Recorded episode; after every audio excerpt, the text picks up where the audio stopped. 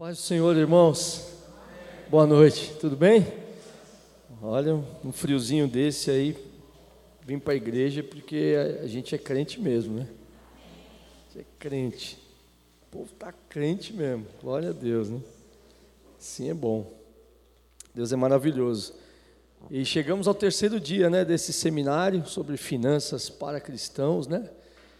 E já vimos bastante coisa aí, já desde o primeiro dia, como é necessário mudar a nossa mentalidade, né? A gente já percebeu que Deus vai mexer ali, quer que a nossa mente se abra, que a gente entenda algumas coisas que nós até então fazíamos de errado, né?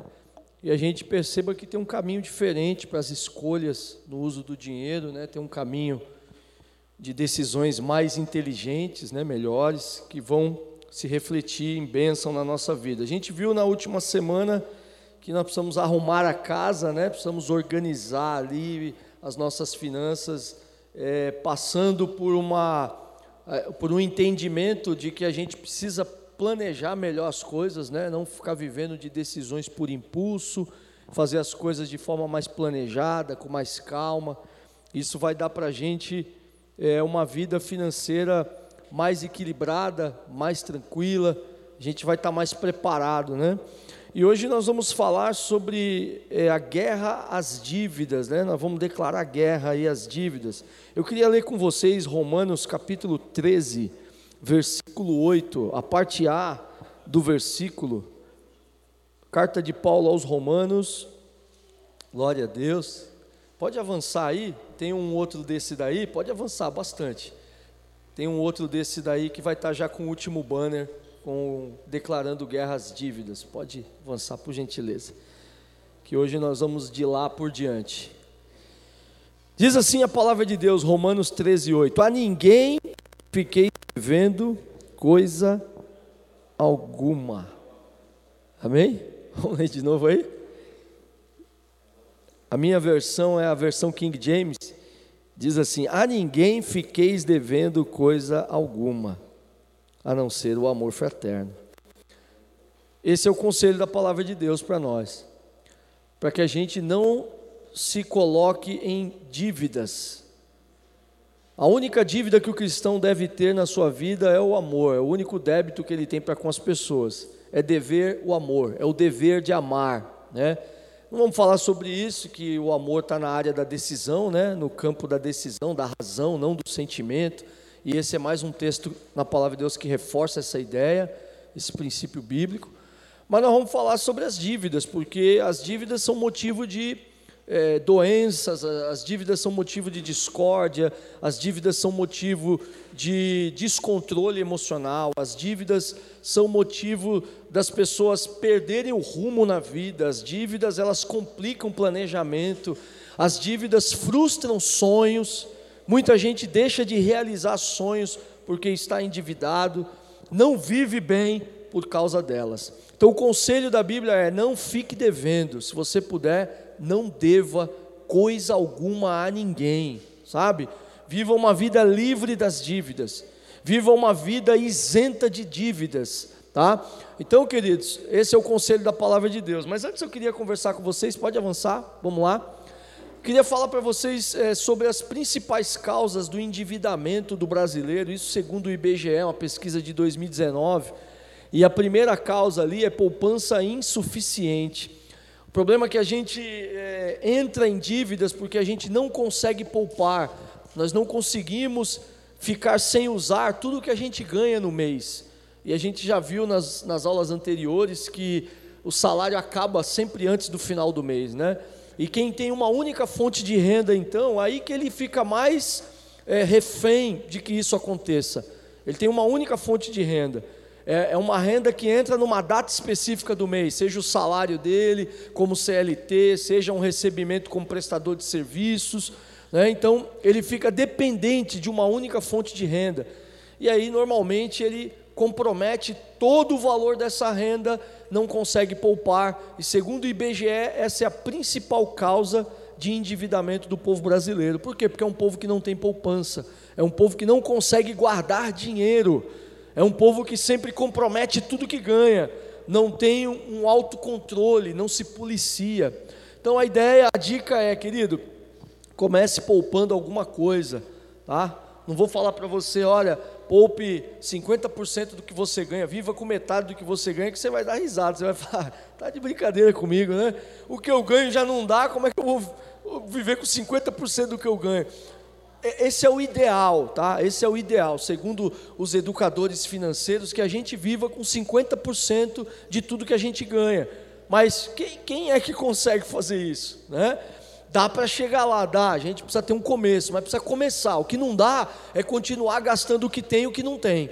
E nós vamos falar que quem se endivida, ele gasta além do que ele tem, ele gasta além da renda. Nós vamos ver os níveis de endividamentos, você vai ficar de boca aberta. Pode prosseguir. O segundo motivo é que falta o quê? Hã? Falta de controle financeiro.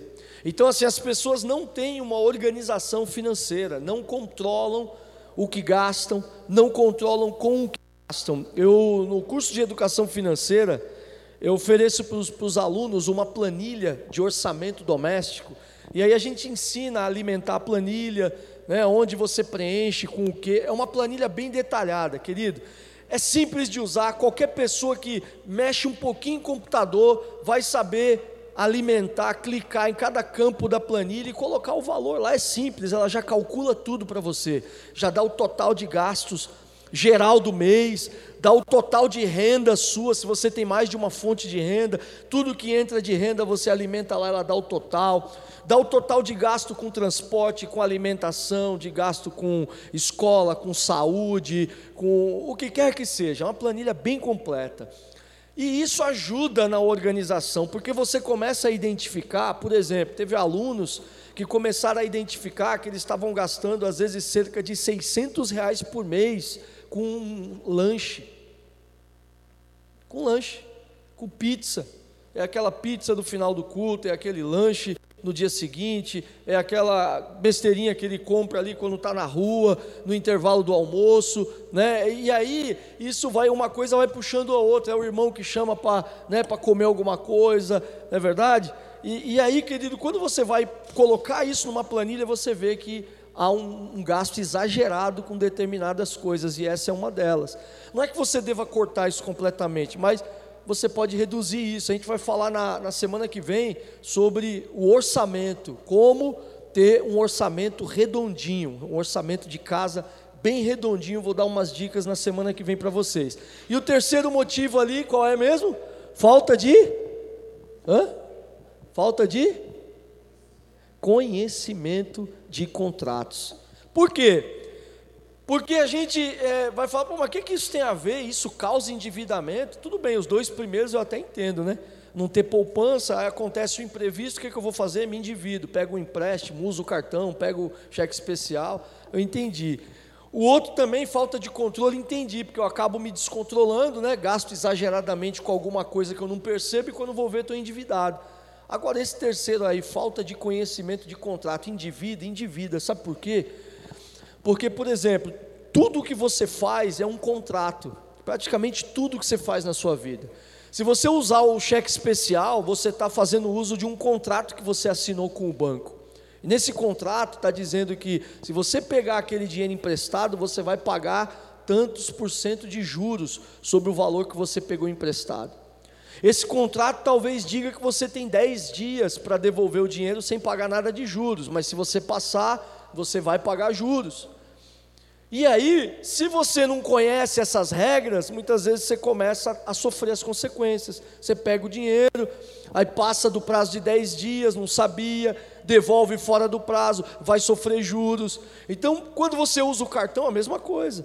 Às vezes você pega o cartão, paga da data de vencimento da fatura, não sabe que incide juros. Na próxima fatura fica, fica olhando lá, nossa, mas por que, que veio tudo isso a mais aqui? Eu só comprei isso, eu só devo isso, mas tem encargos, tem juros de mora, tem isso, tem aquilo. E aí você fica parafuso. Você fala, caramba, como é que está esse cartão? Só, só aumenta essa fatura, eu pago, pago, o negócio só aumenta. Né? Falta de conhecimento de contrato, você não sabe as regras. E aí, por causa disso, a gente acaba sofrendo penalidades contratuais, juros, multas, encargos, e isso endivida as pessoas. Você pensa que não, mas tem gente que está pagando uma bolada de juros para o cartão e para o banco todo mês. Está todo enrolado por causa disso aí. Tá? Vamos avançar? Agora vamos lá, eu quero falar sobre os graus de endividamento. Esse é o primeiro grau que é o crítico. E ele é caracterizado por isso aqui, ó. Primeiro ponto: dívidas estão é, fora de controle. Fora de controle. Ou seja, ele já não consegue honrar os compromissos na data. Ele sempre paga fora da data. Outro, outra característica do endividado crítico é essa ali, ó.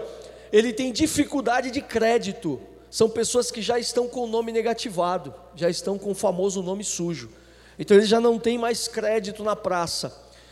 Tem instituições hoje que fazem é, empréstimo para pessoas negativadas. Tem, mas os juros são altíssimos. Não compensa. É que a pessoa está no desespero mesmo, ela precisa de dinheiro e aí ela não quer nem saber. Ela está com o nome sujo, ela vai lá e pega uma taxa de juros altíssima. É possível sim, mas é muito complicado porque é bem mais caro esse tipo de crédito. Essa pessoa que está desse jeito aqui, ele está no nível crítico de endividamento. Ele está correndo o risco de quebrar. Está é, tá pensando que é só a empresa que quebra? Não, as pessoas quebram também. Gente, tem gente quebrando emocionalmente por causa de dívidas.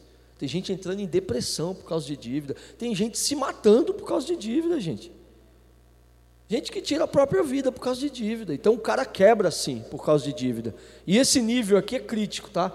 Pessoas com nome sujo, pessoas com as dívidas fora de controle, a famosa bola de neve do cartão, é o famoso é, cheque especial que está devendo para o banco já há muito tempo, e, e aí vai pegando um empréstimo para tapar outro, é um empréstimo para tapar outro. Isso é uma dívida fora de controle, tá?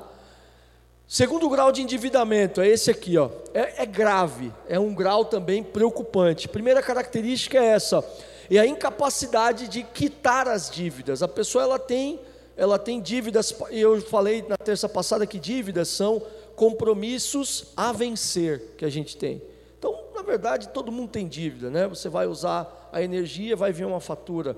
É, você está usando a água, vai vir uma fatura de consumo de água. Enfim, a gente é obrigado a conviver com as dívidas, tá? Dívidas são débitos a vencer. E aí, no endividamento grave, essa pessoa aqui ela já não consegue mais quitar, ela já está pagando fora do prazo a dívida. Ela já não está conseguindo mais quitar, ela está sofrendo penalidade de juros, ela já está tendo que desembolsar um pouquinho a mais do que aquela dívida, porque ela já não consegue mais honrar na data. As dívidas já estão é, ali sendo tendo dificuldade de quitar as dívidas. Segunda característica, as dívidas estão crescendo. É esse fator aí, é o, é o problema da incidência dos juros. Porque quando eu pago atrasado, eu recebo uma penalidade. A penalidade é juros, encargos. Então a dívida tende a crescer. No outro mês, além da parcela que eu tinha que pagar, eu tenho que pagar a parcela, mais os juros e os encargos. O que, que acontece? Essa dívida só aumenta, tá? E outra característica do endividado grave, o crédito virou renda para ele. Essa pessoa que o salário acaba no meio do mês, para continuar comprando, gastando, consumindo, o que, que ele tem que fazer? Usar o especial, usar o cartão de crédito. Essa pessoa que vive assim tem que abrir o olho, porque ele está num grau de endividamento grave, tá? Também é um grau preocupante. Crédito é crédito, é para situações específicas é para abrir um negócio, é para fazer um investimento em alguma coisa. O crédito tem que ser usado com inteligência. Eu já fiz algumas lives falando disso. No meu livro eu falo um pouquinho no curso também sobre o uso inteligente do crédito. Na verdade é no, no segundo, no curso 2.0 eu falo sobre o uso inteligente do crédito. Ele tem que ser usado dessa forma, com muita sabedoria, com uma estratégia. Porque senão, se o crédito virou renda, é sinal de que você está endividado num nível grave, tá? Tem que cortar isso aí. E eu vou dar algumas estratégias para vocês hoje para a gente virar o jogo. Vamos para o terceiro grau de endividamento. Ah, antes, quem está nesses dois graus vive isso aqui, o que eu chamo de ciclo da frustração. Por quê? Porque essa pessoa, ela está desorganizada, com certeza, quem está no grau crítico e grave, está desorganizado. O que mais? Ele faz escolhas ruins, por isso que ele está endividado, tá? que mais? O orçamento dele está engessado, o que, que significa isso? O orçamento todo comprometido, engessado, ele não consegue mudar nada, ele não consegue tirar uma despesa, ele não consegue tirar um recurso, porque está tudo comprometido, está engessado, ele não consegue mexer. O que mais? Quem está no ciclo da frustração é assim, ele tem menos liberdade. Sabe aquela pessoa que está descontente com o trabalho, ele não consegue fazer uma viagem, não consegue sair para se divertir, não consegue ter um momento de lazer. Ele queria poder praticar um esporte, ele não consegue, porque ele não consegue pagar uma mensalidade de uma academia, ele não consegue investir em saúde, em qualidade de vida. A liberdade dele está restrita, ele está perdendo a liberdade de vida. Quem está no ciclo da frustração tem mais, olha lá. Ele também tem restrição de consumo. É aquela pessoa que muitas vezes o pessoal é, vai acontecer alguma coisa, um evento, é, não pode ir porque não tem dinheiro. Ah, não tem dinheiro. Restrição do consumo, restrição do crédito dele, tá? E ele tem maior risco de endividamento. Quem vive nesse ciclo aqui, que está dessa forma, ele está numa espiral assim, ó. Ele está em, tá em queda livre, ele está numa descendente. Essa pessoa aqui está correndo um sério risco de viver uma depressão, de entrar numa ansiedade muito grande, essa pessoa está correndo um risco de realmente ir para o buraco. Tem que abrir os olhos, tá? Quem está nos dois níveis de endividamento crítico e grave está vivendo isso aqui, ciclo da frustração. Ele não consegue engrenar, não consegue crescer, ele não enxerga melhora na sua vida financeira e naquele sentimento de realização. Ele não tem isso. Ele sente que ele não está realizando nada. E isso é frustrante. Vamos em frente.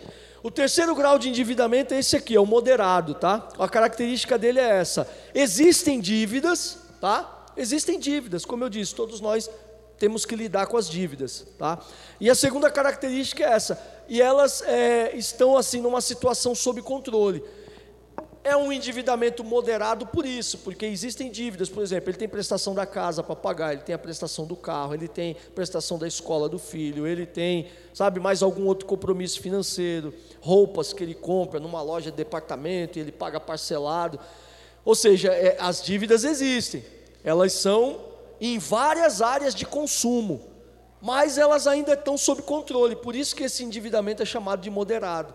Ele está conseguindo pagar no dia, o orçamento pode até estar engessado, mas ele está conseguindo honrar os compromissos na data correta, não está sofrendo juros, as dívidas não estão aumentando. É um grau de endividamento, mas é um grau de endividamento moderado. Aqui estão 60% dos endividados do Brasil estão nesse grau aqui. São pessoas que têm muitas dívidas, ou seja, eles têm parcelamentos em várias áreas, mas está tudo sob controle, tá? Estão conseguindo honrar em dia. Essas pessoas, elas podem estar aqui, ó, pode avançar. No ciclo que a gente chama ciclo da sobrevivência, pode avançar aí. E o ciclo da sobrevivência é característico também por isso aqui, ó.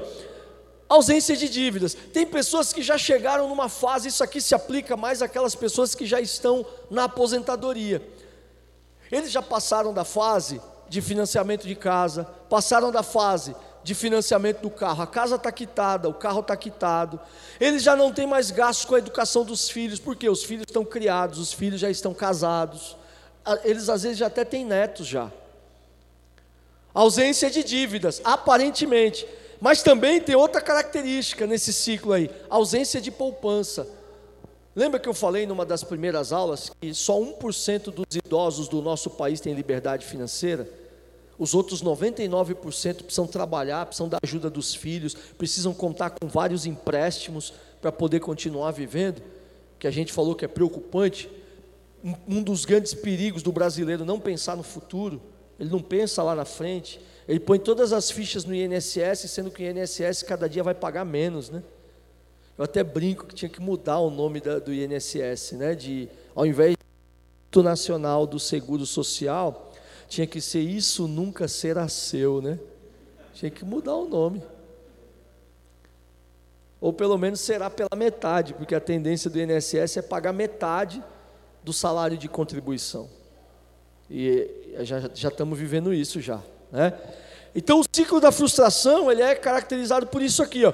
Tem ausência de planejamento futuro também.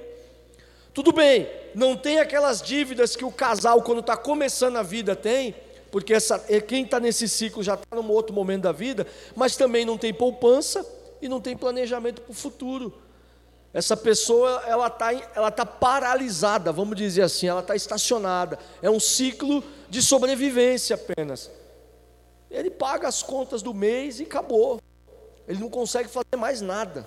Não consegue fazer nenhum tipo de planejamento. Porque não sobra. Ele fica empatado no zero a zero. Tá? É um ciclo preocupante também. Por quê? Porque traz também uma certa sensação de que as coisas não estão acontecendo, uma sensação de infelicidade, de falta de realizar alguma coisa. Sabe, essa pessoa ela olha para trás e fala: Poxa, eu não tenho dívida nenhuma, mas o que eu ganho, poxa, só dá para eu existir, só dá para eu sobreviver. Eu não vivo, eu sobrevivo. Né? E aí tem muita gente vivendo isso daqui. Vamos em frente. Estratégias de guerra, vamos lá. Agora anota aí que nós vamos para as estratégias de guerra para sair disso tudo aí. Seja quem está no ciclo da frustração, seja quem está no ciclo da sobrevivência. Primeira estratégia: organize todas as dívidas. De que forma? Vamos lá. Eu coloquei aí, isso aí é uma tabela, tá? De 1 a 10 ali. É que não sei por que, que as linhas não apareceram aí. É uma tabelinha, tem as linhas e tem as colunas ali. Cada área daquela ali é uma coluna, tá ali, ó, o nome da dívida, o tipo da dívida, aí tem o nome do credor, você vai colocar qual é o banco, por exemplo, ah, tem a dívida com o Santander lá, estou usando o, o especial, aí você vai colocar cheque especial, Banco Santander, qual a taxa de juros? Tem ali uma coluna, taxa de juros, você coloca lá, quantos que você paga de juros para o Santander? Ah, é 8%, ah, é 7%, é 6%, é 10%, não sei. E você vai organizar, você vai ver qual o valor da dívida, está ali, ó. Você coloca qual o valor da dívida. Aí, segunda linha, tenho dívida também parcelada com, sei lá, com a CIA, comprei, tenho, fiz uma compra grande de roupa lá, estou pagando em 10, 12 vezes. Coloca lá, tipo de dívida, CIA, valor, taxa de juros, se você não pagar no dia, quanto é que você paga de juros? Coloca lá, coloca quanto você tem ainda a pagar dessa dívida, quanto tem a vencer, tá? Então você vai fazer uma organização. Por quê?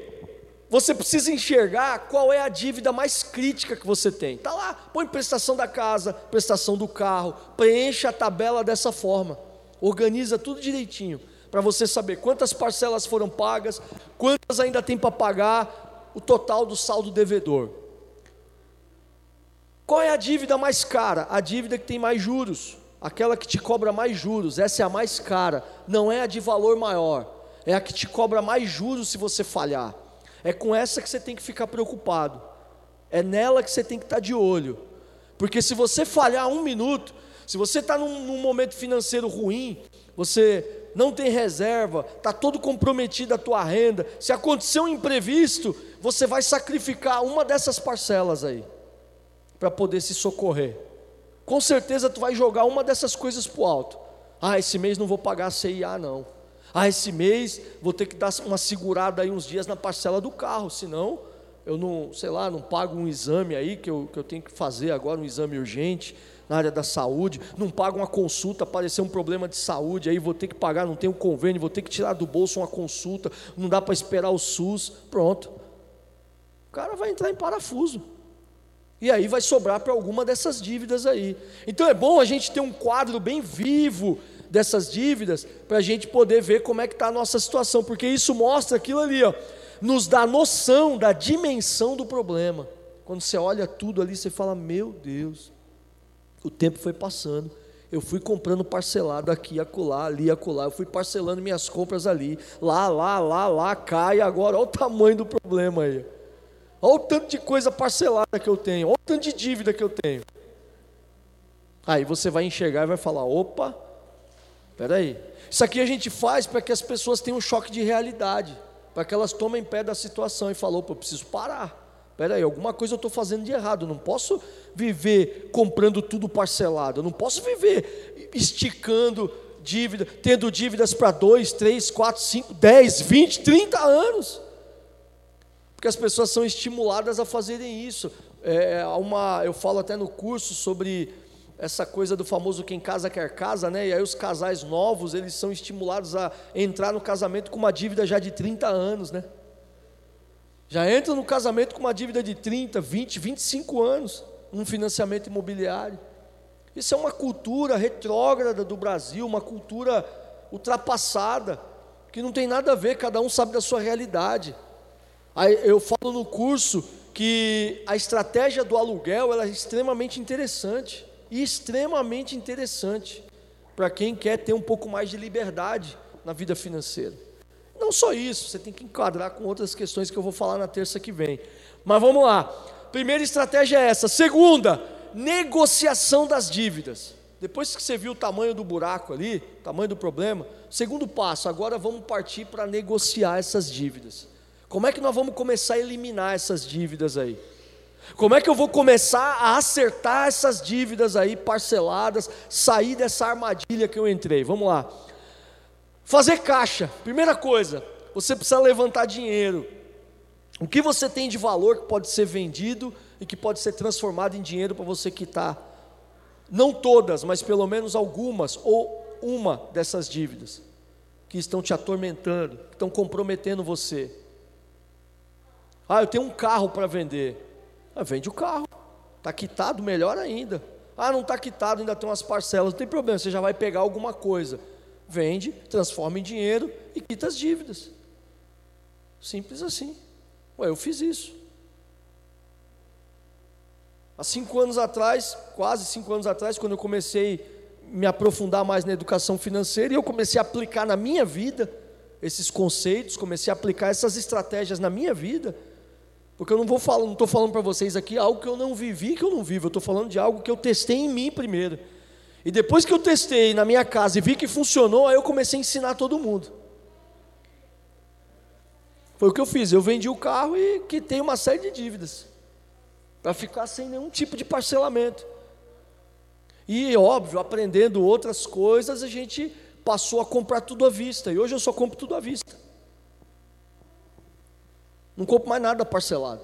É raramente uma coisa ou outra, quando vale muito a pena, a gente realmente compra parcelado. Quando não tem desconto nenhum à vista, aí de repente compensa comprar parcelado.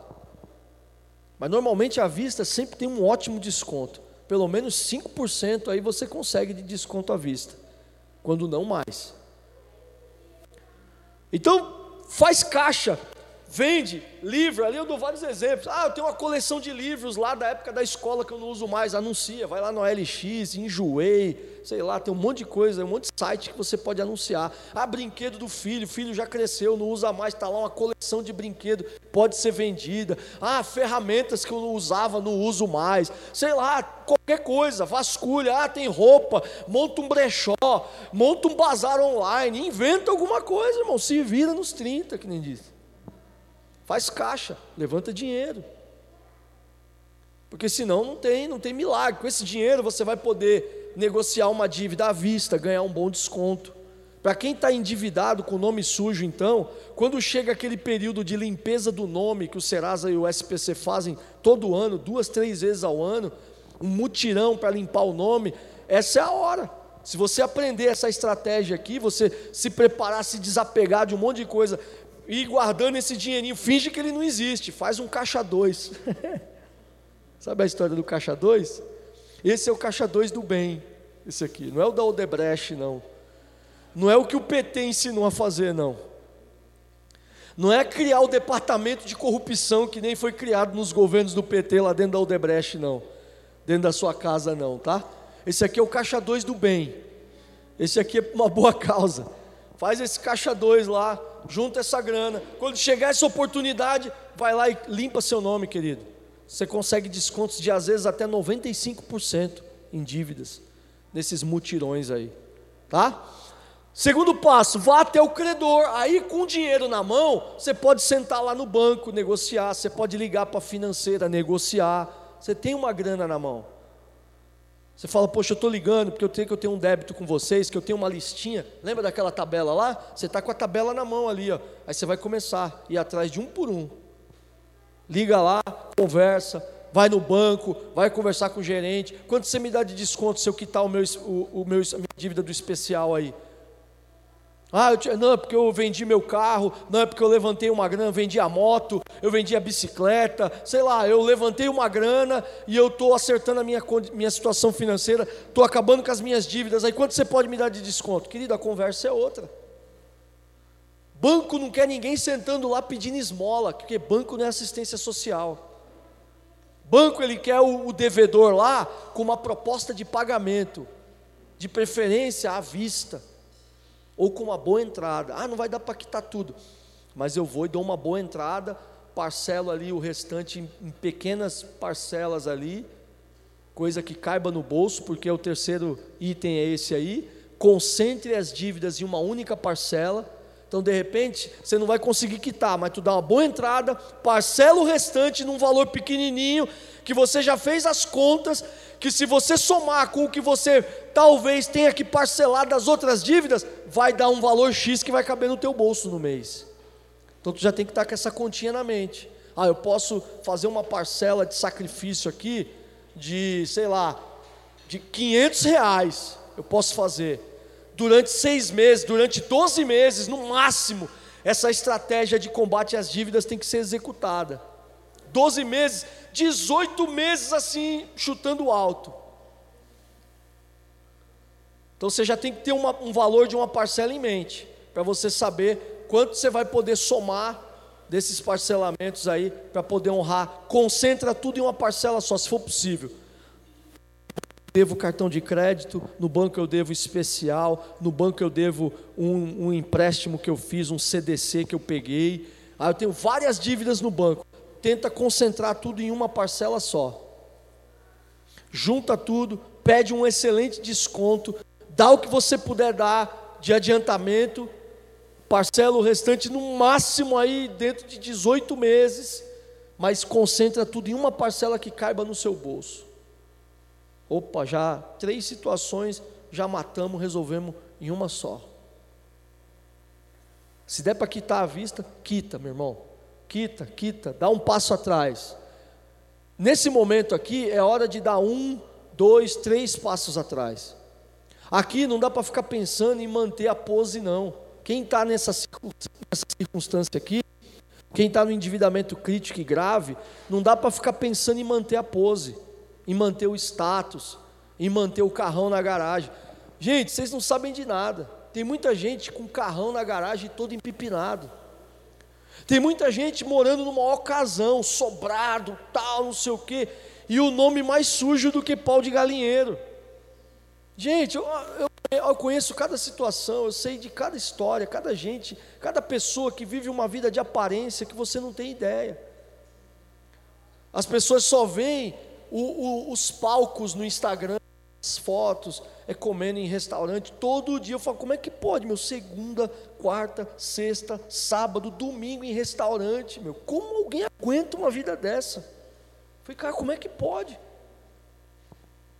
Nem o rico, nem o rico que é rico de verdade vive fazendo isso. Vai olhar a vida dos ricos, vai ver os milionários, os bilionários, se eles vivem assim. Nem eles vivem dessa forma. Mas o infeliz do pobre não. O infeliz do pobre ele quer mostrar uma mentira, vive de mentira. Então quem está nessa situação aqui não tem que ficar pensando nisso. Ele tem que descer um, dois, três degraus, quantos forem necessários, se quiser mudar de vida. Se não quiser, tudo bem, vai ficar do mesmo jeito. Vai viver uma mentira, uma ilusão. As pessoas têm que acordar para a vida. As pessoas têm que acordar, parar de viver uma farsa e viver a realidade. E Deus não é Deus de mentira. Quem está vivendo assim está vivendo na mentira. O pai da mentira é o diabo. Deus não tem nada com essa pessoa. Deus não tem aliança com quem vive dessa forma. E se nós somos cristãos autênticos, nós vamos procurar viver na verdade, inclusive no que diz respeito a isso. A minha vida financeira tem que ser uma verdade. Então eu não posso viver uma vida que eu não tenho condição de viver, porque eu estou mentindo. Mentindo para mim, mentindo para as pessoas, mentindo para Deus. Amém? Por isso o conselho lá que a gente leu é a ninguém devais. Ou seja, se possível, irmão, viva sem dívida. É o que a Bíblia está dizendo. Mas se está nessa situação crítica ou grave, tem que ter uma atitude radical. Por isso que o nome é guerra às dívidas. Porque é radical o negócio. É um momento ali para realmente sair do, do, do, da zona de conforto e começar a fazer algo que realmente vai mudar a vida dessa pessoa. Porque o que essa pessoa precisa é um choque, é um divisor de águas, é um antes e um depois. Sabe, que nem Jesus faz na nossa vida, Ele quer fazer na vida financeira também. Um antes e o um depois. Tá? Porque depois que eu apliquei essas situações aí, não foi fácil, vou dizer para você que foi fácil. Ficar sem carro, fiquei quase um ano sem carro, meu. Andando de Uber, andando de ônibus e, meu, e ralando, correndo atrás do prejuízo. Não que eu estava com a corda no pescoço, não estava, mas não estava do jeito que deveria estar. Estava no endividamento moderado, mas ainda estava endividado. Eu não estava satisfeito com aquilo. Eu quero, eu quero a independência financeira. Eu não quero sobreviver. Eu quero poder viver e viver bem. E quando não tiver mais aqui, ainda deixar um, uma herança e um legado para gerações que virão. Amém? Ainda mais quem está no endividamento crítico e grave. Esse sim, aí precisa fazer alguma coisa bem radical mesmo. E aqui estão tá as dicas. Então, depois você concentrou tudo numa parcela só, apresenta esse planejamento para o banco. Falou: oh, meu planejamento é esse, eu tenho tanto em dinheiro, eu tenho essas dívidas aqui, mas a minha realidade é essa, eu posso quitar essa, essa e essa, essas daqui, eu só posso dar uma entradinha, eu posso pagar parcelado, mas ó, eu vou honrar a parcela. E aí você apresenta esse planejamento para o seu gerente, liga lá, conversa com quem tiver que conversar, aí a conversa é outra. Quando o credor vê que você está preparado para honrar a dívida. Agora, se ligar lá e ficar engano, irmão, vai passar vergonha. O banco não quer nem saber. Vamos em frente? Estratégia número 3: fortaleça seu crédito. Como é que a gente faz isso? Como é que a gente fortalece o crédito? É pagando todos os compromissos em dia. Quem paga a fatura do cartão fora da data, quem deixa de honrar lá com, é, com cheque especial depois dos dias que o banco dá, também perde ponto, o que, que a gente chama de credit score, né? É o score do sistema financeiro. Você não sabe, mas o sistema financeiro é organizado, é interligado. E toda mancada que a gente dá, quando a gente paga a fatura fora da data, quando a gente não honra lá, não devolve o dinheiro do especial na data, quando a gente paga um boleto fora do dia, quando a gente se atrasar mais dias, então, quanto mais dias a gente atrasa, mais ponto a gente perde tudo isso se transforma numa pontuação, que o sistema bancário, o sistema financeiro em geral, ele está marcando esses pontos. É como se fosse um campeonato, sabe? E aí, a hora que você vai precisar de um crédito no banco, se o teu score estiver baixo, o banco nem te dá o empréstimo. Ele fala, ó, teu score está baixo, não posso te dar esse crédito. Se tiver com nome sujo, como a gente já falou, nem crédito tem, né? apesar de que a gente viu que tem algumas instituições que dão crédito para pessoas com nome sujo, mas a taxa é absurda. Por quê? Essas pessoas não têm score bancário. Então a gente tem que fortalecer o nosso crédito, pagando em dia, honrando os compromissos, procurando limpar o nome se estiver sujo, quanto antes. Tem algumas é, instituições que eles dão esses mega descontos assim, fora desses, dessas datas do Serasa e SPC. Uma vez eu quitei uma dívida que eu tinha no Banco do Brasil, um empréstimo que eu peguei quando eu estava construindo é, a primeira casa, né? Assim que eu casei, a gente tá, ficamos no aluguel um tempo para juntar uma grana, tal, juntamos uma grana, mas ainda foi preciso pegar mais um valor para poder construir. E, e aí a gente pagou, pagou, pagou um bom tempo, mas as últimas parcelas ali, acho que seis, seis, cinco, seis parcelas. A gente não conseguiu honrar, passamos um momento de dificuldade financeira ali, meio complicado, o serviço deu uma caída, tal. A gente que é autônomo, que é profissional liberal, o empresário, ele precisa ter muito mais cuidado, o cuidado dele tem que ser redobrado nas finanças. Ele tem que usar um outro critério, eu vou falar isso terça que vem, para considerar como o valor de renda que ele tem, ele tem que usar um outro critério, tá? Ele tem que ter um outro critério, não é o que algumas pessoas falam por aí não o empresário que ele não tem renda fixa, a renda dele é variável, né? Qual é o critério que ele tem que usar então? Tem um critério, tem uma técnica para isso. Eu não sabia, na época, recém-casado, os primeiros anos de casamento, nem imaginava, nem sonhava, educação financeira não era nem falada no Brasil naquela época. Aí eu sei que ficamos ali endividados um tempo e falei, meu Deus, tem que acertar isso. É uma aconteceu um, é um momento, o cristão ele não pode se acomodar com isso, tá? Você pode acontecer com qualquer pessoa, um imprevisto, um momento de adversidade, você não tem como honrar uma dívida, o seu nome vai ficar negativado. Mas na primeira oportunidade que você tiver, querido, a gente tem que limpar. Nós temos que honrar esse compromisso, porque junto com o nosso nome está o nome de Cristo. Amém? Sociedade o mundo está vendo isso. Então você cristão, eu, você, nós, filhos de Deus, nós carregamos a responsabilidade de honrar o nosso nome também por causa do nome de Cristo que está associado ao nosso. Não é só o teu nome, não é só a tua honra, é a honra de Cristo, é a honra do Evangelho que está em jogo também. Aí na primeira oportunidade que eu tive, eu fui negociar. Cheguei no banco, fui negociar, falei, poxa, eu preciso de um desconto, estou com dinheiro aqui, preciso quitar essa dívida. O banco falou assim para mim, ó, se você eu te dou um desconto de 95%. Eu falei, oxe, falei, rapaz, é para já, onde é que eu assino aí? Ele falou, calma, mas deixa eu te explicar uma coisa, eu te dou, mas é o seguinte, você não vai mais ter crédito aqui no banco. Aqui no banco. O banco não vai te dar mais cheque especial, não vai te dar mais cartão de crédito. Pode ser que cartão de crédito até volte a dar mais para frente e tal, mas a princípio não, você não vai ter é, linha de crédito aqui e tal. Eu falei, rapaz, Onde é que eu assino esse negócio? Eu quero é quitar isso aí. Eu quero é que, com esse desconto, o dinheiro que eu tenho dá para pagar à vista. Falei, eu quero é acabar com esse negócio aí. Não tem problema, eu tenho outros bancos, eu tenho conta em outros bancos, eu vou ter crédito em outros bancos, não tem problema. Aí fui lá, pá, quitei com o maior descontão, quitei à vista, ainda sobrou um dinheirinho ainda, que eu nem esperava que ia sobrar, e aí fomos fazer outras coisas. Então, amado, nós temos que é, ter um crédito fortalecido. Se a gente fortalecer o crédito, se a gente honrar os compromissos em dia, o nosso score bancário aumenta, tá? Fora o cadastro positivo também, que agora além do credit score, tem o cadastro positivo também do Serasa SPC, que você ganha também pontos como bom consumidor, como consumidor que honra em dia também, tá? Quarto passo, vamos lá, anota aí, ó. Poupe para imprevistos, porque a gente viu que a primeira causa de endividamento do brasileiro é o quê? Falta poupança.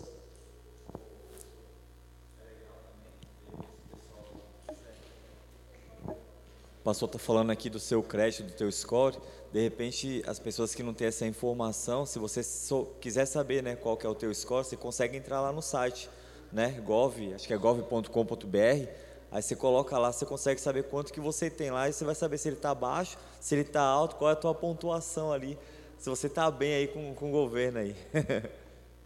É verdade. Você pode entrar lá no serasa.com.br, tem lá a consulta de credit score, você pode consultar, você consulta seu CPF também, se, tá, se tem alguma coisa lá que de repente apareceu, um, algum apontamento, tá? Tem várias possibilidades para você verificar isso. Mas faça isso, tente poupar, porque os imprevistos eles endividam a gente. Se eu não estou preparado e aparece o imprevisto, o que, que eu tenho que fazer? Eu acabo tendo que pegar dinheiro emprestado, gente. Então, olha o perigo. Terça que vem eu vou falar sobre a, como, o benefício da reserva de emergência, que é um dos quatro pilares para quem quer viver a independência financeira. Não é para quem quer sobreviver, é para quem quer viver uma vida de independência financeira mesmo, de estar confortável financeiramente, sair dessas armadilhas todas. Vou falar na terça que vem, não perca não. Terça que vem eu vou falar sobre os quatro pilares. Quinto passo: consumir com qualidade. Para você também evitar endividamento, começa a consumir com qualidade. E o que é consumir com qualidade, querido? Consumir com qualidade significa fazer compras mais inteligentes, parar de comprar por impulso, isso endivida as pessoas também. Você percebeu que antigamente, por exemplo, dá um exemplo aqui, uma loja de departamento, a CIA, já falei da CIA, não estou fazendo propaganda da CIA, não ganho nada, tá, da CIA, tá bom? Só vou usar a CIA como exemplo aqui. Antigamente, você reparou que a gente comprava algo na CIA, vinha um boleto, né, para sua casa, a fatura. Onde que você tinha que pagar o boleto. Estava escrito em letras bem grandes na fatura. Esse boleto só é pago na loja. Você não podia pagar em banco, você não podia pagar em lugar nenhum. Isso há uns 15 anos atrás. Aí o que, que a gente fazia? Tinha que ir na loja, pagar o boleto, ia na loja pagar o boleto, entrava na loja, aí já ficava assim, ó, na zarara. Ixi, rapaz, eita quanta promoção. Ixi, eita, aquele negócio que eu comprei semana passada. Olha, metade do preço. Eita, me lasquei. Ia pagar a fatura, voltava com mais sacola. Não era assim? Ia pagar a fatura, voltava com duas, três sacolas. Sabe o que, era isso? Armadilha, era uma armadilha das lojas antigamente para endividar as pessoas. Aí o que, que aconteceu? O direito do consumidor foi avançando aqui no Brasil, o código do consumidor já estava em vigor, mesmo com o código em vigor, essa prática ainda existia, mas aí a coisa foi avançando, as, as associações de defesa do consumidor começaram a apertar, cortaram isso daí, as lojas foram obrigadas a liberar pagamento nos bancos. Aí melhorou um pouco, a pessoa já podia ir no banco fazer o pagamento, não se expunha ao perigo, né? não se expunha à tentação, né? Fugia da tentação. Mas olha, olha que coisa como é que era isso antigamente. Então aprenda a consumir com qualidade. E consumir com qualidade também está ligado a um consumo que gera qualidade de vida, satisfação. Por isso que eu disse, não é para cortar é, tudo. Ah, a mulher, ah, mulher, não vai fazer mais unha, não vai mais pintar o cabelo, não vai mais, meu Deus, a mulher, coitada, a mulher se não passar uma chapinha, às vezes, coitada, fica parecendo um leão, e o cara, não é para cortar tudo, não. Não é, desse, não é chegar nesse nível, não, irmão. Ah, não, não quero saber, viu, marido? Também tu não vai mais para futebol com Não tem mais nada disso de futebol com os irmãos da igreja, é 10 real, futebol. Não tem mais essa de tomar cafezinho na rua com quem conheceu, encontrou um conhecido. Não Irmão, não é para virar essa, esse xiita das finanças também, não, pelo amor de Deus. Homem bomba das finanças, né? Radical extremista. Porque tem coisas que elas trazem qualidade de vida. Um gasto, por exemplo, gasto com, com é, lazer, esporte, com beleza, estética. São gastos que trazem qualidade de vida, sim. E semana que vem eu vou falar para vocês de uma técnica que ela ensina a gente quais são as prioridades dos nossos gastos. E você vai ver que gasto com qualidade de vida está no primeiro pote. Eu vou falar sobre a teoria dos potes para vocês. E o gasto com qualidade de vida, que é isso aqui, ó, tem que estar tá dentro desse primeiro pote aqui. Ó. Porque é isso que mantém a gente animado, alegre, sabe? Empolgado. É isso que mantém a gente com aquele sentimento de que, poxa, eu estou vivendo, sabe? Eu estou vivendo, pô, estou cuidando de mim, poxa, estou conseguindo né, ter uma qualidade de vida, Olha, estou fazendo, consigo preservar algumas coisas que eu gosto, que são importantes para eu me sentir bem, porque, querido, viver no ciclo da frustração ninguém, ninguém aguenta, não. Tem gente que está na beira da loucura no ciclo da frustração, que não consegue gastar com qualidade de vida, ele não consegue fazer nada que ele gosta, nada que traz prazer, a vida dele é só pesar, é só reclamação. Então tem que ter gasto com qualidade de vida, tem que começar a, a priorizar isso aqui. Isso aqui evita endividamento também.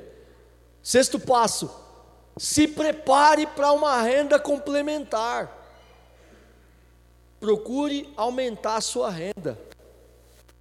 Procure aumentar suas fontes de renda. Só tem uma, procura mais uma. Já viu aquele ditado que diz para não deixar todos os ovos numa cesta só?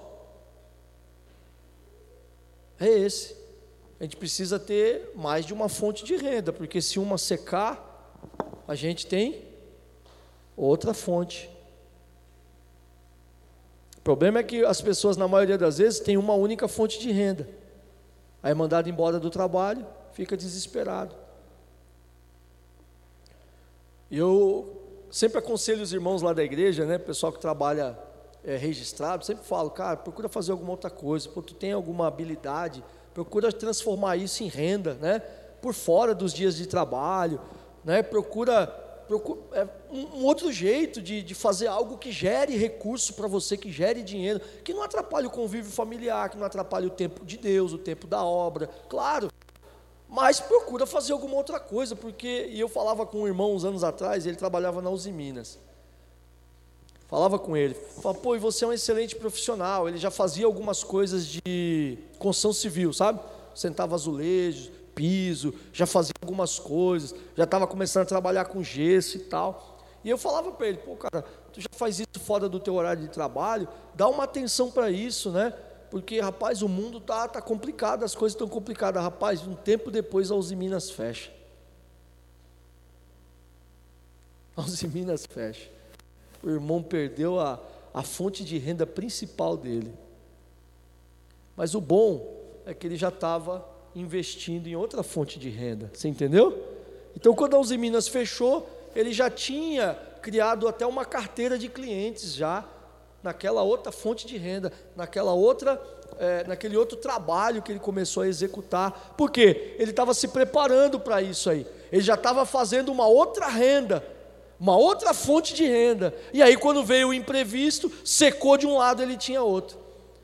E essa outra fonte de renda acabou virando a renda principal da família dele até hoje. Né? E hoje ele vive muito bem, Deus abençoou, prosperou, abriu as portas nessa área, tá? Isso é importante. E o sétimo passo da estratégia de guerra: ter objetivos de curto, médio e longo prazo. Lembra que a gente falou disso aqui na terça passada? Que a gente precisa entender que tem coisas que a gente pode planejar para curto prazo, tem coisas que a gente pode planejar para médio prazo, até cinco anos, lembra? E outras longo prazo, que aí entram aquisições maiores, né? É a casa própria, né? É, de repente, a reforma, ou a reforma da casa de quem já tem a casa. São objetivos maiores, é a universidade, a faculdade dos filhos, objetivo de longo prazo, né? para lá de 10 anos, às vezes ainda tem tempo de se preparar para isso. Isso aqui ajuda a gente a se organizar e não ficar endividado, que é a questão do planejamento. Guarda esses sete passos aí, que você realmente vai sair das dívidas de uma vez por toda. Até o final de dezembro agora, você vai conseguir se livrar de uma série de dívidas. Siga esse passo a passo. Pega lá desde o primeiro passo e vai colocando em prática cada item.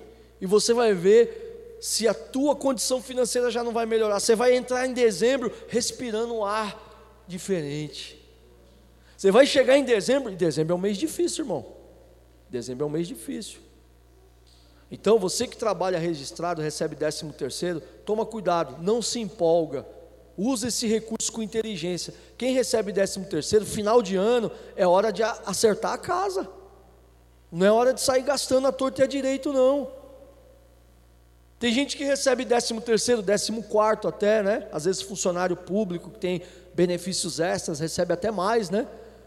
Querido, chegou dezembro, recebeu isso, usa com inteligência, acerta algumas dívidas, libera crédito para você, melhora o teu ranking, o teu score, dá uma atenção para isso. Ou então, ah, estou bem, não estou com as dívidas assim tão, tão não, não, vou, não tenho tanta urgência em quitar as dívidas que eu tenho.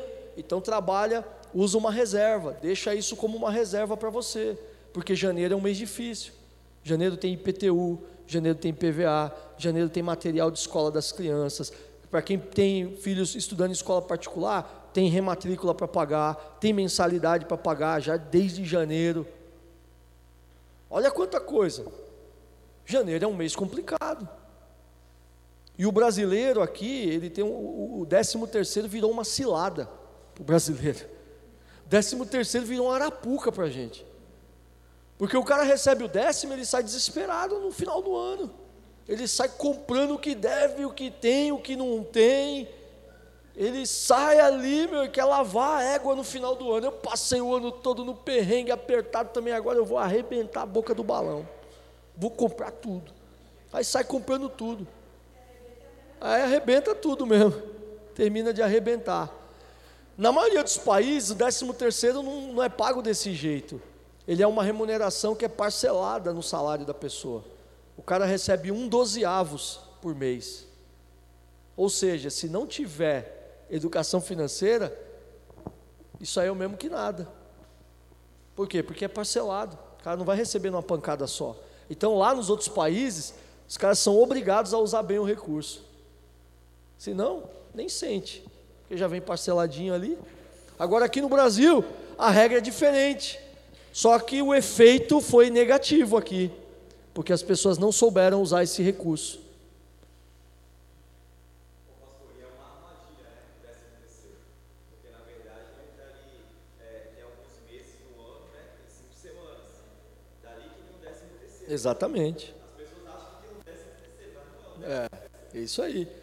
Pastor Denis está falando aqui, voltando um pouquinho mais na raiz, na origem do 13 terceiro, né, que tem base nesse cálculo aí, dos dias a mais em alguns meses, semana a mais que tem um mês aqui e outro ali.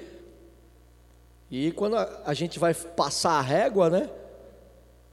Quem acaba torrando isso daí, a conta não fecha. Tá bom? Então tome cuidado agora nesse final de ano. Eu falo sempre para os irmãos lá na igreja que quando vai chegando ali final de ano, eu já começo a dar uns toques ali nos primeiros meses. Nos meses ali, setembro, outubro, já começo a relembrar a turma lá, irmãos, não se empolguem, né? Esse final de ano aí, por favor. Vamos lá. Vou dar três conselhos para vocês aí que vão executar. Quem vai executar a estratégia de guerra às dívidas? Três conselhos para vocês aí, ó. Número um, olha lá. Esse plano de ataque às dívidas deve ser executado em concordância com todos os integrantes da família. Então senta. Lembra que eu falei terça passada? Quem aqui conversa sobre finanças? Um ou outro falou: "Ah, a gente conversa". Lá em casa a gente tem sempre uma reunião de família para tratar de finanças. Sempre senta todo mundo. Agora as meninas estão empreendendo, entraram, viraram empresária, abriram o negócio delas lá na área de miçanga, Phone, phone strap, estão fazendo phone strap, miçanga, pulseira, não sei o que, estão lá, vendendo doidado lá, graças a Deus. Depois entra lá no Instagram, tá? Arroba é H de Heloísa e A de Alice. Elas estão lá, aí a gente senta aí e elas fazem fluxo de caixa, faz o controle financeiro da empresa delas, e, gente, e aí como é que está o controle financeiro, como é que está, cadê o dinheiro do cartão do papai, que o papai comprou mercadoria, cadê? Hã? É, pô, é, não é assim, o empresário está pensando o quê? É só colher os louros, né? Tem que arcar com as despesas também, né? Já tem que aprender isso desde cedo. Então sente com a família, converse, fala, ó, nós vamos fazer, nós vamos parar tudo que nós estamos fazendo aqui. Para tudo! Stop! Chega! Vamos parar tudo que nós estamos fazendo. Olha o tamanho do buraco aqui, ó. Mostra lá na, na a tabela, mostra para todo mundo aí, esposa, ó, olha como é que está a nossa situação hoje. Olha o tanto de dívida que a gente tem. Olha o tamanho do buraco aqui, do precipício. Chama os filhos, já tem capacidade de entender, já, já estão na escola, já tem condições de compreender. Senta e conversa com todo mundo. Fala: essa é a nossa situação. Agora nós temos isso aqui, isso aqui, isso aqui para transformar em dinheiro. Ó, tem um carro aí que dá para vender, tem uma moto, uma bicicleta, tem uma coleção de livros, tem brinquedo, tem roupa, tem isso, tem aquilo. Ó, nós vamos começar a empreender, vamos fazer alguma coisa aí para levantar um recursinho, porque nós precisamos começar a quitar isso aqui para sair desse buraco. Está todo mundo disposto a pagar o preço?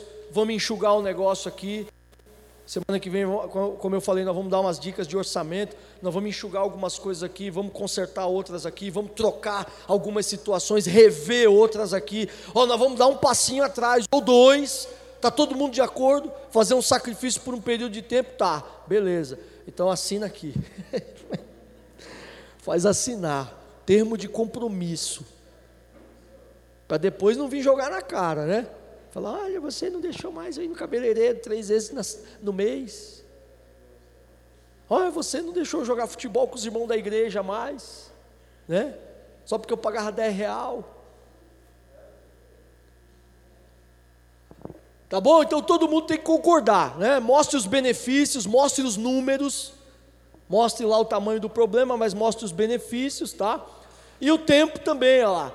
É, essa estratégia ela deve ser executada aí seis meses a doze meses no máximo, né? Esse período de privação, onde você vai cortar algumas coisas, sei lá, vai cortar. É, é que eu não vou adiantar aqui falar de, de, de orçamento, que é só na terça que vem. Mas aí a gente vai ensinar a diminuir gastos em algumas áreas ali, rever algumas decisões financeiras ali, a gente vai ensinar como faz isso para dar essa respirada, entendeu? Vai ajudar. E aí essa estratégia, ela não pode ser, durar muito tempo, porque ninguém aguenta ficar muito tempo assim nesse esses ganagalo aí, entendeu? Que a gente chama, né? Ninguém aguenta ficar muito tempo ali, então precisa ter um, um período ali. Ah, nós vamos fazer isso por quanto tempo? Seis meses? Não, não. um ano vai ser um período de, em que a gente vai realmente fechar um pouquinho a torneira até a coisa melhorar. Vai ser o período que eu já percebi que vai dar para a gente, de repente, parcelar as dívidas as maiores aí, até quitar elas, então até lá nós vamos apertar o cinto, vamos mudar o esquema aqui, mas vai valer a pena. E aí, o terceiro conselho é que você, nesse período, tente guardar uma verbinha para você comemorar no final dessa guerra aí. Final da guerra, irmão, tem que comemorar. Sei lá, um passeio, um jantar, um presente para cada um ali, é uma lembrança. Tem que ter uma comemoração porque vai ser uma etapa difícil da vida que vai ser superada. Então, tem que guardar alguma coisinha ali para celebrar, tá? Para poder comemorar, porque as pessoas precisam de motivação, a gente precisa de motivação na vida. Sem motivação não vai, irmão. Você não aguenta. Você joga tudo pro alto. Sem motivação, três meses, tu já voltou a fazer todas as mesmas em arca de novo. Eu te garanto isso. Sabe por quê? Porque a gente se sabota. A gente quer ver a coisa mudar da noite para o dia. É 20, 30 anos de burrada e a gente quer transformar tudo em três meses. É, a gente é assim, cabeçudo, cabeça dura. A vida toda fazendo tudo errado e quer que tudo mude e não passe de mágicas. Não quer, não quer ficar seis meses, um ano, um ano e meio ali, no aperto, mas por uma boa causa, porque está acertando tudo, porque está consertando tudo, não quer pagar o preço. Aí fica dois, três meses controlando tudo direitinho, orçamento e tal, poupando. Aí daqui a pouco não aguenta. Ah, isso não é para mim não. Ah, vou anotar mais nada não. Ah, e volta a fazer tudo de novo. Eu estou falando porque eu passei por isso. Eu passei por isso. Até eu realmente criar o hábito de lançar tudo na planilha de casa, planilha do orçamento de casa, planilha do orçamento da empresa, do escritório, a controlar cada coisa, a realmente levar a sério, levou tempo. Teve horas que eu falei, não, ah, não vou fazer nada não, não vou, ah não, tá doido, tanta coisa para fazer, ficar sentando aqui no computador e jogando número em planilha, ah não, não, não vou fazer isso não. Aí surtava. Sabe aquele dia que tu surta? Ah, não vou fazer isso não. Ah, ah, chega, chega, chega, chega. Aí surtava uma semana, duas. Aí daqui a pouco parava e pensava, meu Deus, não, peraí. Deixa eu voltar para si. Não, vamos lá, vamos encarar esse negócio com seriedade. Vamos fazer a coisa acontecer. Aí voltava a fazer tudo direitinho de novo. E aí o tempo foi passando e eu fui percebendo que realmente as finanças foram se encaixando, as coisas foram indo para o lugar. Aí eu fui vendo, poxa, que era muito, é bom viver sem dívida. É bom estar tá com tudo quitado. Aquela tranquilidade de saber que está tudo quitado, é casa quitada, é carro quitado, está tudo ok, está tudo zerado. Só tem as dívidas que são os compromissos que, de planejamento que a gente tem que é a escola dos filhos, que é um investimento para o futuro, é, é a faculdade dos filhos, que a gente está trabalhando, é o, o, as viagens que a gente quer fazer. É, aí você vê que vale a pena, porque as coisas estão saindo do papel, as coisas estão acontecendo, você está conseguindo alcançar os objetivos de curto prazo, de médio prazo, já começamos a atingir alguns objetivos de médio prazo. Olha, coisa que eu comecei a planejar quatro anos atrás. Três anos atrás, a gente está começando a viver agora. Então valeu a pena. Deu certo, funciona. Funciona. Funciona. Glória a Deus. Pode. Irmãos, vou contar um testemunho para vocês rapidinho aqui. É, eu lembro que há 14 anos atrás, eu nunca tinha estudado educação financeira mas a, a Vanessa, ela, ela, me conhece, assim, eu procuro ser muito disciplinado nas minhas coisas. E o pastor está falando sobre hábito, mas na verdade a gente tem, precisa de uma autodisciplina nessa área chamada finanças. E eu lembro que há 14 anos atrás eu trabalhava numa empresa muito boa, que essa empresa fechou, ali na Fabril. Vocês conhecem, MD Papéis, antiga Santista de Papel. E lá eu tinha um cargo bom, eu, eu recebia bem. Pra você ter uma ideia, eu, eu ganhava três vezes mais né, do que quando eu saí da empresa eu fui trabalhar numa outra empresa. E meu salário caiu muito, então eu tive que também reaprender a viver com um salário baixo. E eu lembro que eu ganhava muito bem, mas o meu salário lá ele começou baixo, ele começou, na época era 700 reais. E eu lembro que quando eu fui promovido, né, passei a ganhar mil reais na época, isso 14 anos atrás. esses 300 reais, ele não fazia parte do meu orçamento. Então o que, que eu fiz? Eu comecei a juntar. Eu comecei a juntar porque a gente sonhava em ter o nosso primeiro carro na época. Então eu comecei a juntar. Eu tinha uma moto, aí eu juntei, juntei, juntei. Eu lembro que eu vendi minha moto. Depois que a gente chegou onde a gente queria, eu peguei essa reserva e a gente conseguiu comprar o nosso primeiro carro. Mas por quê? Porque eu não contei com dinheiro, né, que na verdade foi um aumento. É, então eu tive que ter uma autodisciplina e ter um equilíbrio a você não é, é, entender que aquele dinheiro não fazia parte, entendeu? Então aquele dinheiro ele vinha a mais devido à minha promoção e eu colocava no banco. Aí depois eu consegui ter meu primeiro carro. Então foi uma autodisciplina, um hábito que eu precisei na época criar, né? E a gente tem que sacrificar um pouquinho, como o pastor Danilo aqui está nos ensinando nessa noite. Amém, irmãos? É isso aí. Disciplina, autocontrole. Será que a gente ouviu isso já em algum lugar? Domínio próprio? Temperança. Hã? Você já ouviu essas palavras em algum lugar, irmão? Já ouviu? Opa! É, Gálatas 5, 22. Fruto do Espírito, né? Então o cristão tem que ter, querido. Nas finanças, tem que ter. Senão você não consegue encaixar no hábito essa organização, esse planejamento, coisa de, essa coisa de, de planejar, de, ter, de entender o que é necessário, o que é importante para você, trabalhar com planos, com propósitos. A gente viu que Deus não tem nenhum problema que a gente planeje as coisas. A última palavra é sempre dele, então não tem problema. Agora, se os planos estiverem de acordo com os de Deus, ótimo. Mas Deus não é contra o planejamento. A gente viu isso terça passada, tá? Muito pelo contrário. Então tá aí o testemunho do pastor Denis, que juntamente com tudo isso que eu estou falando, vem reforçar a necessidade da gente começar, irmão, comece. Tem uma frase que diz assim: é melhor o feito do que o perfeito. Então faz, irmão, começa a fazer. Tem uma hora, vai chegar uma hora que vai ficar perfeito, vai ficar do jeito que tem que ser. Mas tem que começar. Tem que começar a poupar, tem que começar a baixar o padrão de vida. É que assim, a maioria das pessoas não faz isso que o pastor Denis fez. Aumenta o salário, o que, que ele faz? Automaticamente no mesmo. Eu vou falar para você uma coisa, eu vou te dizer uma coisa que é a realidade. O salário nem aumentou, só de o cara saber que vai aumentar, já está todo comprometido. Fala, é verdade ou não é? É verdade ou não é? Irmãos, a gente sabe como é que as coisas funcionam. Ó, a gente é complicado, o ser humano é difícil, irmão. Eu conheço gente eu conheço gente que está esperando dinheiro na justiça e esse dinheiro já está todo gasto. É, irmão, estou falando para você. Eu estou falando para você. Eu conheço pessoas que estão para receber boas somas de dinheiro, só que esse dinheiro já está gasto, irmão. Já está todo gasto. O ovo nem saiu da galinha e já. Você entendeu? A omelete já está feita pelo menos na cabeça do camarada. Aí ele já se encalaca todo, já aumenta o padrão de dívida, já vai trocar o carro, já pega um carro mais caro, consome mais, manutenção mais cara, porque ele acha que é só a prestação do carro, mas não é, irmão. Tem combustível, tem manutenção, tem desvalorização, tem um monte de coisa no custo do transporte, seguro, impostos. Tudo é mais caro. E hoje o combustível, então, Jesus.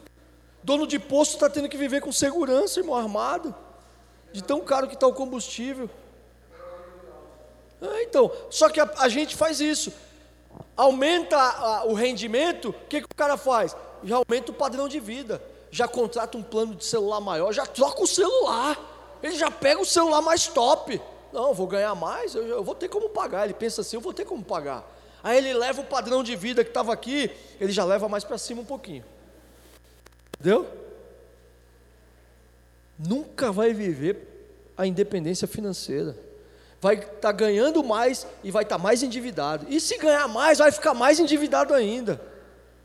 Se soubesse o tanto de gente ganhando muito bem e totalmente endividado, você não tem noção. Gente ganhando 30 mil por mês endividado, encalacrado, sem sono, apertado, vivendo uma vida que não pode viver. É assim, eu conheço gente que ganha 10, 15, 20, 30 e que está todo arrebentado, não realiza sonhos. Tu até vê, às vezes faz até uma viagem ou outra, mas é tudo sempre parceladão a perder de vista, e depois se vira com a fatura do cartão, e nunca paga certinho, sabe? Ó, tu não tem ideia, irmão. Como as pessoas vivem de aparência, como as pessoas vivem uma mentira. Nós não fomos chamados para viver isso, e Deus vai nos cobrar, querido. Preste atenção no que eu estou te dizendo aqui. A gente está sendo irresponsável nessa área da vida. A gente prega tanto contra a mentira, em várias outras áreas, e por que não nessa? E Deus vai nos cobrar, irmãos. O Senhor vai nos cobrar se a gente não viver uma vida de verdade, de realidade na área financeira. Tá bom? Então vamos ser responsáveis com essa área. A gente não precisa viver sofrendo assim e fazer o cônjuge sofrer, os filhos sofrerem, a família sofre junto. Então vamos parar tudo que a gente está fazendo quem está na dificuldade, colocar em prática esse passo a passo. Eu tenho certeza absoluta, a minha vida foi transformada na, na questão financeira, depois que eu apliquei tudo isso aqui, e aplico até hoje. Faça isso e você vai ver. Óbvio, tem mais coisa, não é só isso. Isso aqui é para sair do aperto. Essa guerra às dívidas é para sair do estado crítico ali, grave. Depois que sair, tem, claro, várias outras estratégias que tem que ser colocado em prática. Eu vou falar sobre isso na terça que vem. Tá bom? Mas rapidinho, o pastor Denis me autorizou aqui dar uma palavrinha com vocês a respeito do material que eu tenho. Eu tenho um livro, Inteligência Financeira, Segredos para uma Vida Rica e Equilibrada. Foi um livro que eu escrevi. Assim que eu comecei a aplicar, eu vi que começou a dar certo. Falei, poxa, eu vou escrever um livro para dar essas dicas para outras pessoas. Aí montei um curso, curso de educação financeira. Depois já montei um outro curso de inteligência financeira que é voltado mais para investimentos, mesmo para quem quer já começar a investir, para quem já está mais equilibrado e tal. E a gente tem esse material à disposição, se os irmãos quiserem adquirir, podem me procurar. Eu vou trazer na terça-feira que vem, no último dia, né, pastor? Pastor Denis me autorizou. Eu vou trazer os livros, vou trazer esse material. Quem quiser fazer os cursos comigo. Hoje é o curso de educação financeira, ele é online, você pode fazer em casa. As aulas são todas gravadas, são cinco módulos, 15 aulas, onde eu pego você pela mão ali, ensino a fazer cada coisa. Tem vídeos tutoriais agora, tem uma série de coisas para ficar bem facinho, bem mastigado mesmo, como fazer tudo isso, tá? E aí a gente vai, eu vou abrir agora no mês de novembro uma turma de mentoria de dois meses para quem quiser realmente uma mudança, uma guinada na vida financeira. Eu vou fazer uma mentoria num grupo no WhatsApp, onde nós vamos lançar ali é, vídeos, nós vamos ter encontros ao vivo, online também, ao vivo, tá? Para a gente discutir vários pontos. Vamos estar tá tirando as dúvidas de todo o pessoal que vai estar tá sendo mentoreado ali nesse grupo. A mentoria vai durar dois meses, tá? É um valor mensal simbólico. A pessoa vai ganhar a mentoria, vai ganhar o acesso ao curso online e vai ganhar o meu livro também, tá? Um valor simbólico, tá? Vai ser um valor simbólico. Mas terça-feira que vem eu vou estar tá aí com material para quem quiser, quem tiver interesse. Não, pastor, eu quero, eu quero, vamos caminhar junto. Aí eu preciso dessa orientação. São dois meses, ainda mais nesse final de ano agora. Eu preciso dessa direção, dessa orientação. Me ajuda. A gente vai caminhar junto nesse grupo aí. Eu tenho certeza que a sua vida financeira vai mudar em nome de Jesus, porque a minha mudou e a vida de vários alunos nossos tem mudado também, graças a Deus. Tá bom? Vamos dar uma salva de palmas para Jesus. Terça-feira terminamos.